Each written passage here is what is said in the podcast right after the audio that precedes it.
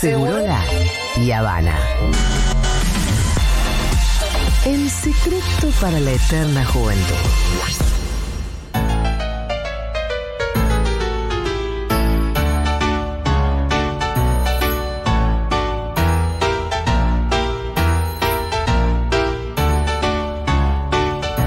La canción tan amena que nos indica la llegada de Aldana Contreras. Olis. ¿Cómo andas, Aldú? Muy bien.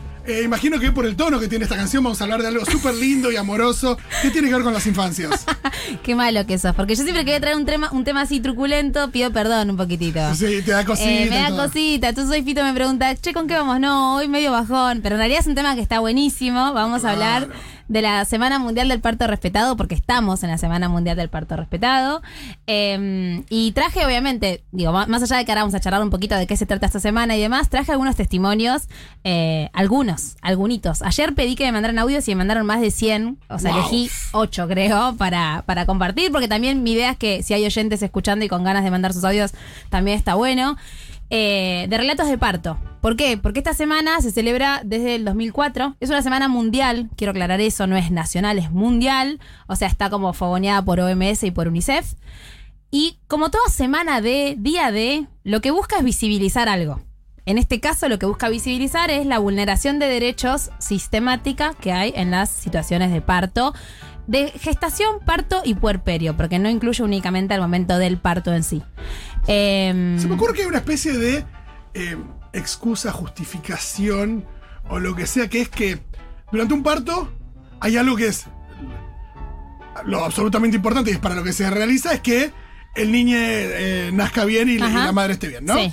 Eh, o la persona gestante esté Sí, bien. sí, sí. No, eso como. Y eso es tanto más importante que cualquier otra cosa que parecería ser una excusa como para que lo otro eh, solamente eh, no, no se contemple o eh, la persona a cargo diga, bueno, no. No es tan importante como esto, como también como si fueran Mm. excluyentes, ¿no? Eh, que Eso te iba a decir. Como si fueran excluyentes y aparte muchas veces se usa como, em, como excusa para justificar cualquier tipo de violencia, ¿no? Exacto. Como, bueno, por tu salud y la de tu bebé tenemos que hacer esto y, y en, y en ese esto lo que hay es vulneración de derechos. Ni Y hablar... esto es por ahí, que sin avisarme, que sin decirme lo que significa, un montón de cosas, pero, pero hay algo ahí donde como si se arrogaran, a- eh, se, se pusieran en ese lugar y bueno, ¿qué, qué es más importante que el bebé nazca bien y eh, la persona gestante esté bien? Nada. Claro, claro, nada Entonces, más. cualquier cosa... Bueno, vamos a escuchar mucho de todo esto. ¿Por? Porque acá hay una ley que también está sancionada en nuestro país desde el año 2004, justamente el mismo año en donde se empezó a celebrar esta Semana Mundial. Tuvimos la sanción de esta ley, que es la 25929. Yo recomiendo mucho, muchísimo, muchísimo que si estás gestando tenés ganas, deseos, pensado gestar, leas esa ley. Es una ley nacional que, eh, nada, enmarca, digamos, todas las cuestiones que tienen que ver con los derechos, no solamente de quienes estamos por parir, sino de los bebés y las bebés, que no me parece menor, digamos. Hay una parte de la ley que habla de los derechos de la persona recién nacida. Y eso es súper importante porque ahí entran cuestiones que tienen que ver, por ejemplo, con que no se lo separen necesariamente eh, del cuerpo de la mamá, que no se le practiquen, eh, no se le hagan prácticas que no sean extremadamente necesarias. Bueno, todas cosas que acá, lamentablemente, en Argentina y en casi toda Latinoamérica no se cumplen. Es como si esa ley fuera de verdad. Es, es de las leyes que estoy segura menos impacto tienen en, en la realidad. Eh, aún pagando mucha plata. Vamos a escuchar también claro, eso. qué loco eso. Y qué loco que no existe una instancia también. Habla de la soberbia de, de las clínicas y de, y de muchos médicos y demás. Que no existe una instancia de, devo- de devolución. Porque aparte uno eh, se va a la casa y está, está claro que lo más importante es que salga todo bien. Por supuesto. Pero uno se va a la casa y, y te quedas. Por la siguiente visita, digo, con el obstetra, ¿cuándo es? Sí, no, bueno, pasa un montón de tiempo, un mes, un mes Por y pico, eso, y- hasta que te controlan los puntos. Entonces te controla los puntos y dices, che, no, che, ese momento donde a mí me apretaste, no me dijiste qué ibas a hacer y. Sí, está bueno saber que por supuesto hay instancias de, digamos, en, en- en las que se puede denunciar. Hay casos, algunos, porque la verdad es que son pocos los casos que esas denuncias, digamos, como eh, continúan, avanzan y realmente tienen algún tipo de, de incidencia. Pero la verdad es que las clínicas y sanatorios y hospitales están llenos de denuncias de ese estilo, de violencia obstétrica. También está bueno aclarar esto, la violencia obstétrica obstétrica hoy se encuentra tipificada como uno de los tipos de violencia de género, ¿sí? Eh, esto es re importante porque quiere decir que no es una sensación la violencia obstétrica, o sea, el sentirnos vulneradas y violentadas no es una idea, no es un tema de opinión de que a mí no me gustó cómo me habló la obstetra y entonces yo me siento violentada. No, es, es un tipo de violencia que existe, ¿sí? Y de hecho está definida, si vamos a la página del gobierno, como la violencia que ejerce el personal de salud sobre el cuerpo y los procesos reproductivos de las mujeres, ¿sí? Eh, o sea, es, es- es algo que existe y que hay que darle lugar. Por eso yo hoy quería y traje varios audios que pobre Miru le mandé 200 audios hoy. Eh, nada, tantas no. Eh, para, para escuchar las voces de las personas, porque digo, puedo contar lo que es la violencia obstétrica, pero me parece que nada mejor que escuchar esas voces, así que si les parece vamos a escuchar el audio número uno. Luego de un embarazo súper saludable, gozoso, en movimiento, con mucha energía y vitalidad, nuestra obstetra nos sugiere programar la cesárea porque esa era la fecha límite a la que podíamos llegar, 41 semanas y dos días. En ese momento se vulneraron todos mis derechos. Yo que tenía súper claro que debían respetarme, que debían cuidarme, que debía ser protagonista, Caí en el quirófano, me entablillaron, me bloquearon la posibilidad de ver el nacimiento y pasé a ser completamente invisibilizada. Afortunadamente ese fue un momento muy breve, pero me gustaría que los y las profesionales reflexionen sobre la forma en la que nos tratan, en la que nos destratan o en la que nos maltratan. Gracias Lazo Natal y Futurock por permitirnos contar nuestras historias. Deseamos partos más gozosos y menos medicalizados.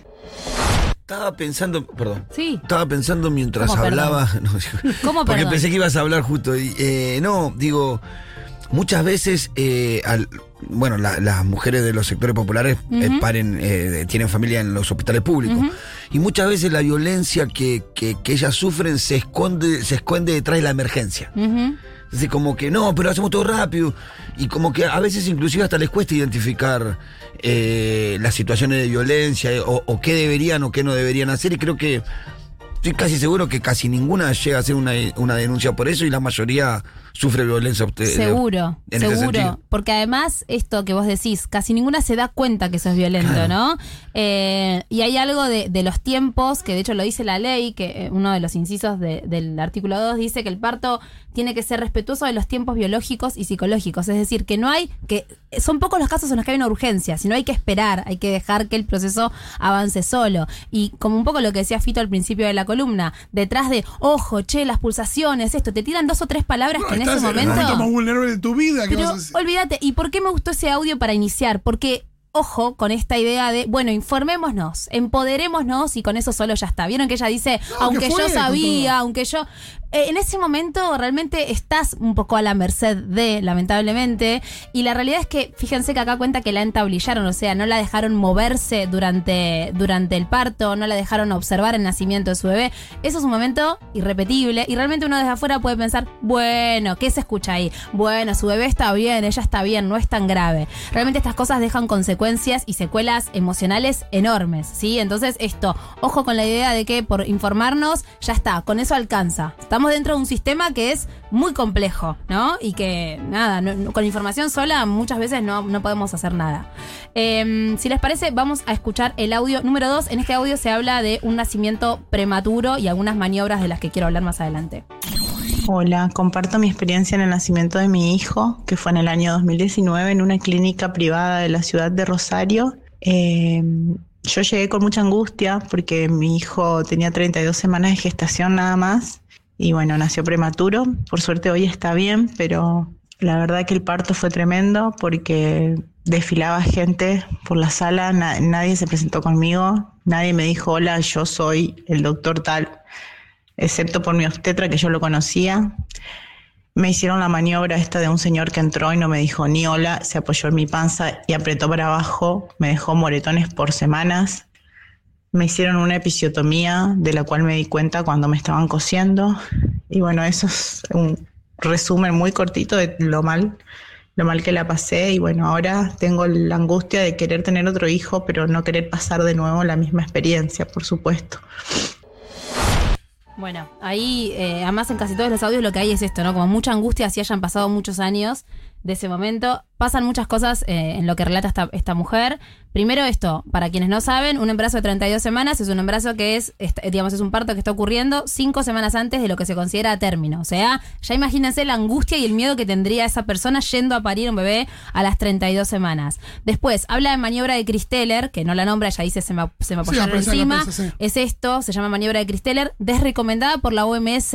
Dicho, o sea, la OMS lo que dice es solo en casos muy específicos porque no está comprobado que su uso sea mejor que las consecuencias negativas que trae. Ella habla de moretones, pero bueno, moretones, desgarros y un montón de otras cuestiones que pueden ocurrir por una maniobra así que además no le fue avisada, no es que le dijeron, mirá, me voy a apoyar arriba tuyo. Bueno, a Pam se la hicieron Sí. eh, y fue una situación donde el, el obstetra eh, dice algo como que cambia un poco el tono de voz y se pone como más serio todo en medio de, de la intervención, que fue, era una cesárea, y eh, la apoyaron ahí y, mm, y también fue una situación como muy violenta porque nadie, no sabíamos, el momento es si algo está saliendo mal, no sabes si, si es algo habitual, eh, esto de que, de que nadie te dice, che, vamos a, te voy a apretar acá. Me voy a tirar encima eh, y no tuyo. pasa nada, te voy a apretar acá. O, o si está pasando algo, bueno, no sé cómo se trata eso. Pero, eh, y Pam recuerda que, que- que- que sintió, que sintió mucho el dolor. eh, que en un momento hubo un tema ahí también respecto del, del nivel de la anestesia, que ella sintió bastante dolor durante eh, el parto, que era una cesárea. Y recuerdo mucho ese momento. A mí alguien me pidió que me corriera se, se- y se tiraron eh, medio encima de ella. Sí, y no te avisan, es algo que da mucho miedo Y ella asustó mucho, porque- sí, se te tiran con todo el cuerpo. A mí me pasó en la, en la cesárea de mi primer hija, es algo muy es muy es muy difícil de explicar porque además te quedas sin aire en ese momento porque te apretan en un lugar donde realmente no puedes respirar Eh, y tal cual, escudados atra- atrás de la urgencia y digo ¿Qué tanta urgencia puede haber si esto se usa en la, en la mayoría de los partos? Digo, de verdad, las urgencias son algo que excede, digamos, lo esperable. Un parto es un, es un momento de salud, por lo general. Digo, que- son pocas las veces en las que se complica y necesita una maniobra rápida. Y que no sabes este, este nivel de urgencia de si hay cinco segundos que alguien se puede tomar y decir, "Te- tranquilo que vamos a hacer esto. Eh, Exacto, es por un segundo. es- esto es absolutamente habitual, tranquila. No sé, Es un algo segundo, así. sí, mira, me voy a tener que apoyar rápido arriba tuyo. ¿Cuánto tardas en decirlo? Un Nada, segundo, un segundo y medio. Y no, dijo, dale, hacé no sé qué. Le, dijo eh, él a, una persona que lo hizo y nosotros de nuevo. Bueno, y, fíjense que ella después habla de episiotomía. En algún momento hablamos de esto, que es un corte que se da en el periné, digamos, al costado de la, de la entrada de la vagina. Y también la episiotomía es una, es una intervención que está bastante recomendada por la OMS, de vuelta, diciendo, ok, que se use solo cuando sea necesario. Entonces, fíjense que ahí lo que tenemos son secuelas, ahí en el audio anterior, no solamente físicas, no como estos moretones que ya comentaba, sino, vieron como se le quiebra la voz cuando dice, bueno, y de pensar de tener otro me da miedo. O sea, imagínense que podemos pensar o no en volver gestar, eh, digamos, podemos dudar eso en función de la experiencia de nacimiento que hayamos vivido. Es como muy fuerte. Eh, Si quieren, escuchemos el audio 3 que también habla de intervenciones innecesarias.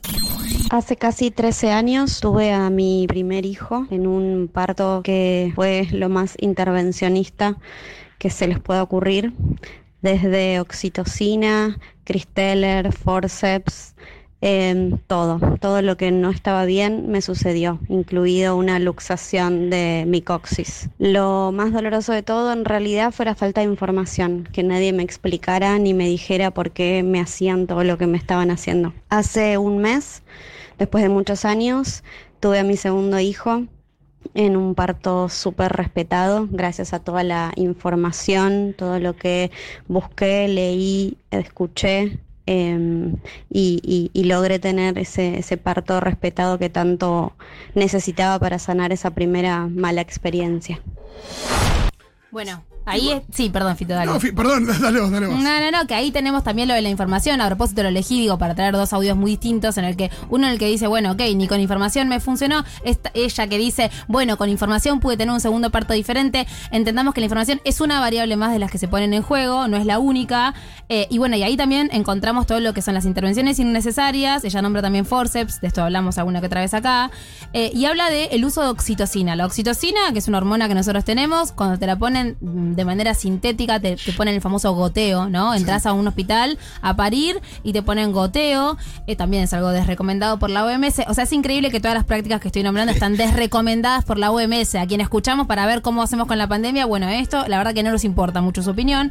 Eh, y la oxitocina lo que hace es generarte contracciones que no son verdaderas, que tu cuerpo entonces no tolera, que generan mucho sufrimiento fetal y que es la puerta de entrada del uso de oxitocina a lo que se llama cascada de intervenciones. Porque pones una oxitocina, necesitas intervenir con otras cosas, como por ejemplo una episiotomía, una maniobra de Christeller. ¿Por qué? Porque tenés que apurar ese, o sea, porque ya apuraste un proceso que no, no tenía ese ritmo y entonces tenés que seguir interviniendo, lo que por lo general trae un montón de complicaciones.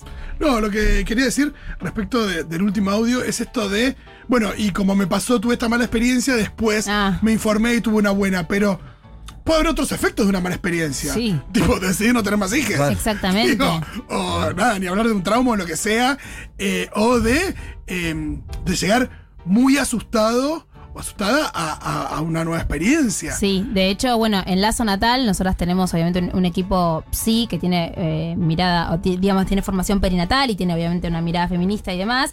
Y, la verdad es que la cantidad de mujeres que pasan por, por el equipo psi de Lazo, eh, hablando de terror, miedo a volver a quedarse embarazadas, o sea, es realmente algo que puede llegar a ser traumático para una persona, ¿no? A veces usamos la palabra trauma como algo, ah, bueno, sí, me traumé con esto, pero realmente es algo que puede llegar a ser traumático, aunque mamá y bebé estén bien. Y estoy haciendo comillas, porque el bien también ahí hay que ver. Sí. No, ¿no? pero por ahí tiene que ver también con la con la confianza que pone la embarazada o los embarazados, ¿no? El matrimonio en el obstetra, en vos vas al médico, Sí, ¿qué vas a alguien te con- confías en el médico, este está para curarme, para ayudarme, que de repente te Bueno. complique, creo que es un trauma en- Sí. emocional importante. Exacto, exacto. Sí, Y ahora- pues sí, si no estoy en, mal- estoy en mala mano de. digo, Claro, uno va a un lugar confiando en esa gente en que está en mejores manos y cuando pasa estas cosas Bueno, y de la mano con eso, en este audio que vamos a escuchar ahora, que es el audio número 4, vamos a hablar como, vamos a escuchar como, aún pagando más y eligiendo con quién querés parir a tu bebé, no tenés nada asegurado.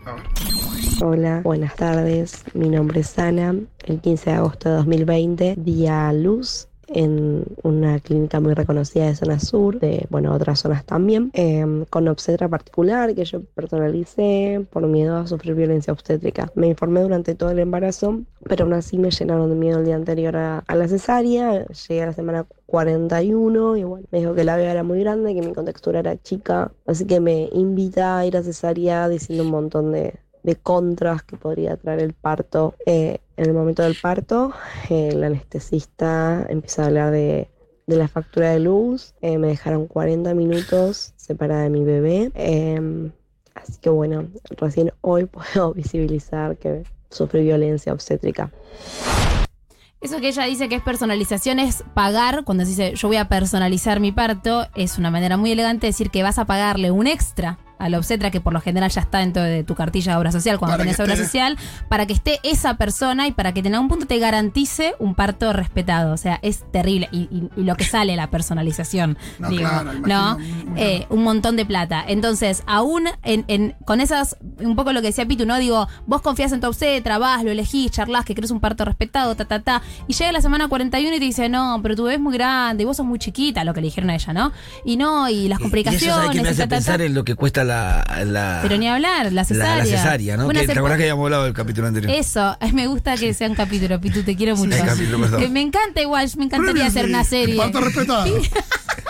No, pero es cierto que hablamos y que un oyente había dicho que él trabajaba en obras sociales y que lo que salía una cesárea era mucho, o sea, confirmó esto que se dice, ¿no? Por eso el- la afinidad por la cesárea. Claro. Bueno, ni hablar, sobre todo en Latinoamérica, ¿no? Eh, digo, ojo con esto también, con, bueno, pero yo amé a mi obstetra durante todo el trabajo, de- durante todo el embarazo y después, llegando al final, me dijo dos, eso también es re violento. Porque vos, ¿qué haces en la semana 41? ¿Cambiás de obstetra? ¿Te vas a parir una guardia? estás- estás entregado. O sea, ¿Qué haces? Muchas veces pasa esto y se juega con eso, con que te digo todo lo que querés escuchar y cuando llega la semana 40 te empiezo a asustar un poquitito. Sí, después también lo que decía el último audio respecto de los tiempos de entrega del niñe. Ujú. De eh, que también hay una cosa ahí, sobre todo uno asesorándose en lo que tiene que ver con lactancia y demás, de la importancia de el contacto eh, piel con piel de el niño con eh, la madre. Y eh, que bueno, siempre hay una instancia de esto de, de- de la neo, no sé, no sé los partos en las casas, cómo, cómo funciona eso, pero eh, habitualmente se da en las, en las clínicas que bueno, el papá va con, con el Bueno, en los hospitales públicos hay mucho cuidado con ese momento porque hay como una fábula de, De- de que- intercambio Sí, de bebés, sí. desapariciones de bebés, bebés que, de verdad, testimonio de, nosotros tenemos Sí. testimonio de mujeres que aseguran haber tenido un bebé vivo y que de repente Mm. Hay dijeron mucho que de no eso. estaba. Sí, hay mucho de Y eso. en los hospitales públicos, todos los que van a parir, siempre ponerle, si fuera mi caso, nosotros tenemos cultura, mamá, tía, todo lo que podamos, vamos Ah, y estamos mirando todo. todo. Bueno, Todo. sí, Claro. en, las clínicas, en las clínicas privadas también. Todavía el bebé está unido al cordón y te miran y te dicen, mirá, le ponemos esto, tac, le traban la cintita, viste, en la en Sí, el, y, en que, el pie. y que pareciera como si estuvieras a 10 kilómetros. A mí me pasó de, de ir con Manu a la Neo, que le hicieran. eh, esto es lo primero que tienen que hacer. Eh, yo ahí pedí que no lo lavaran también, porque había una, una, una recomendación respecto de eso. eh, pero que le dan vitamina K, qué sé yo, chequearon algunas cositas. Sí. Y después me lo dieron y no volvíamos con Pam. Y no volvíamos y, lo tuve un buen rato. Ajá. Y nadie me decía, ¿viste? Y Está lejos, ¿viste? Ah. No es que lo vas a levantar, está- nació hace cinco minutos, no lo vas a levantar, caminar por el pasillo y decir, ¿dónde está su mamá? Pero, eh, después, bueno, nada, la, la- terminaron la intervención, sé yo, la, la, la cesárea, con- la cosieron y demás, pero, pero fue un rato que, que fue bastante más del que me dijeron que iba a ser. Sí, es que en realidad nadie me decía nada. Nadie te dice nada. Bueno, viste que es un poco lo que decía recién en uno de los audios una de las chicas, como esto de nadie me explicaba. Y esto la ley lo dice. La información, eh, así, bien en el momento y bien clara de qué es lo que está pasando con su bebé y tal cual, el derecho de ese bebé, de Manu, de estar con Pam. Necesitaba eso en ese momento. Entonces uno dice, ¿qué cosas justifican esa separación? Y yo he trabajado en hospitales, en, en un sanatorio, en realidad acá de la ciudad de Buenos Aires, y muchas veces lo que, lo que genera la separación es que él o la camillera está esperando que se junten varios bebés para no tener que bajar y subir muchas veces por el ascensor. Claro, y vos entras a, a- a Neo y están cinco bebés recién nacidos completamente sanos, desesperados, chupándose las manos, que están esperando que, que bueno, nada, digo, esta persona también le pagan recontra mal o recontra Claro, eso te iba a decir, el contraste de quién está esperando un nacimiento de un hijo y quién está trabajando. Entonces me pasaba que yo entraba... Y la- que encima está mal pagado, Claro, yo entraba a las habitaciones porque ¿No? sabía que había nacido hacía 20 minutos y de pronto, no, no está. Ah, espera que te averigüe. Y cuando iba a averiguar, ¿a qué le digo a esta mujer? No, están esperando. Bueno, nada, entonces No, claro, ahí. para vos es el momento más importante de tu vida y para la otra persona es un martes. Exa- Claro. Exactamente, un martes en el trabajo y tal cual lo que decía Fito, ¿no? La hora dorada, que estas son cuestiones que están probadas científicamente, la importancia de que en esa primera hora estén juntos, bueno, nada, eh, un montón de cuestiones. Si les parece, porque ya sé que queda poquito tiempo, escuchemos los últimos dos audios pegaditos, el 6 y el 8. En el 6 vamos a hablar, vamos a escuchar una frase espantosa que pareciera que eh, parece sacada de una película de terror y en el 8 vamos a escuchar un caso de parto y gordofobia. Bueno, voy a elegir eh, dos frases que fueron las que dijo la partera cuando yo estaba en, en trabajo de parto. Esto en una institución muy reconocida de la capital federal, en el barrio de Palermo. Sobre, bueno, Juan B. Justo, ya te imaginarán cuál es. Me Arcos, dijo que a mí me faltaba confianza en mí misma y después me dijo si a mí me dolía cuando tenía relaciones sexuales. Esto no fue en el año 98, fue en octubre del 2021 en esta institución que en su portal de internet dice respetar y hacer valer la ley de parto respetado. Es más, yo la elegí por ese motivo. Bueno, nada más lejano que, que eso. Bueno, lo hago cortito. 2019 cesárea de urgencia porque supuestamente algo pasaba porque yo no dilataba. Eh, llegué a las 8, a las 10 me hicieron la, cesárea. No había nada raro, la verdad. Hoy me doy cuenta de eso, bueno, después de tener otro, otro bebé en 2021. Bueno, nada, llegué al quirófano, el anestesista intenta ponerme la epidural dos veces. Yo pesaba 80 kilos, embarazada de 9 meses, eh, mi peso normal es 60. Eh, bueno, y nada, y no podía, no podía, lo intentó dos veces y me dijo, la verdad es que no puedo porque estás muy gorda y si yo te lo pongo mal te dejo paralítica. Yo ya estaba muy angustiada de que estaba yendo a cesárea y empezó, bueno, vamos a ir a plan B, plan B, nadie explicándome qué era el plan B, yo llorando y me dijeron, no te vamos a dormir porque así no se puede. Y nada, me acostaron y me durmieron. Yo les pedí que antes de que me durmieran le expliquen a mi marido de que me iban a dormir para que no se asustara cuando entrara. Y me levanté eh, a las 11 y cuarto. Eh, mi bebé nació 22 y 32 y 11 y cuarto me lo entregaron bañadito, envueltito. Recién ahí lo conocí. Nada, ese fue mi primer parto.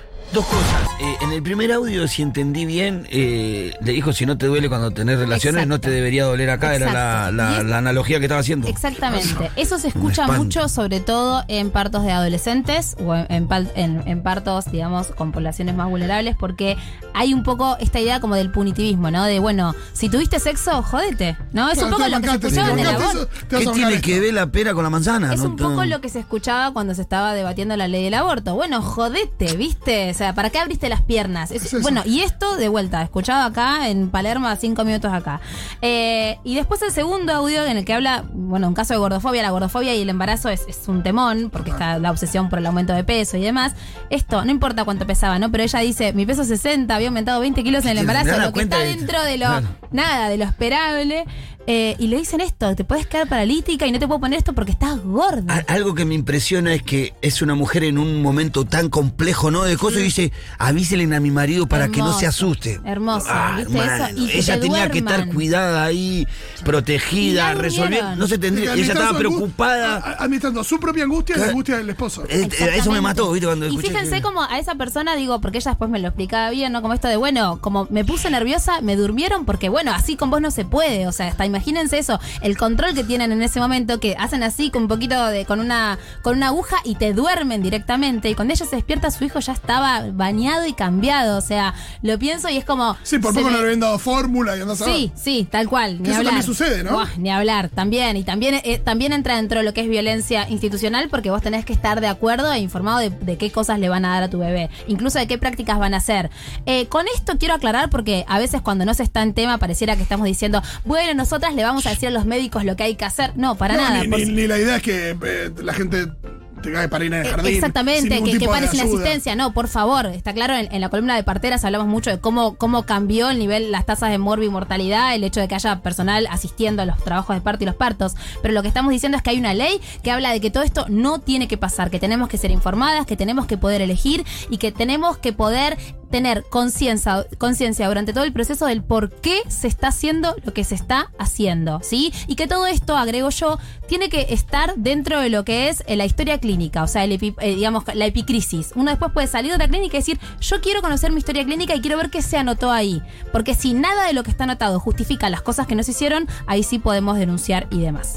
Claro, es muy importante eso. Hay muchísimos mensajes, Aldu. La gente muy conmovida con las historias, Mm. eh, con historias propias también. Y felicitándote y agrade- agradeciéndote por el espacio, cosa que hacemos nosotros también. Claro. Gracias, gracias. Son Nos temas vemos la feos, pero próxima. están buenas. Con una más tranqui. Les prometo que traigo una más linda. Vamos. Nos vemos.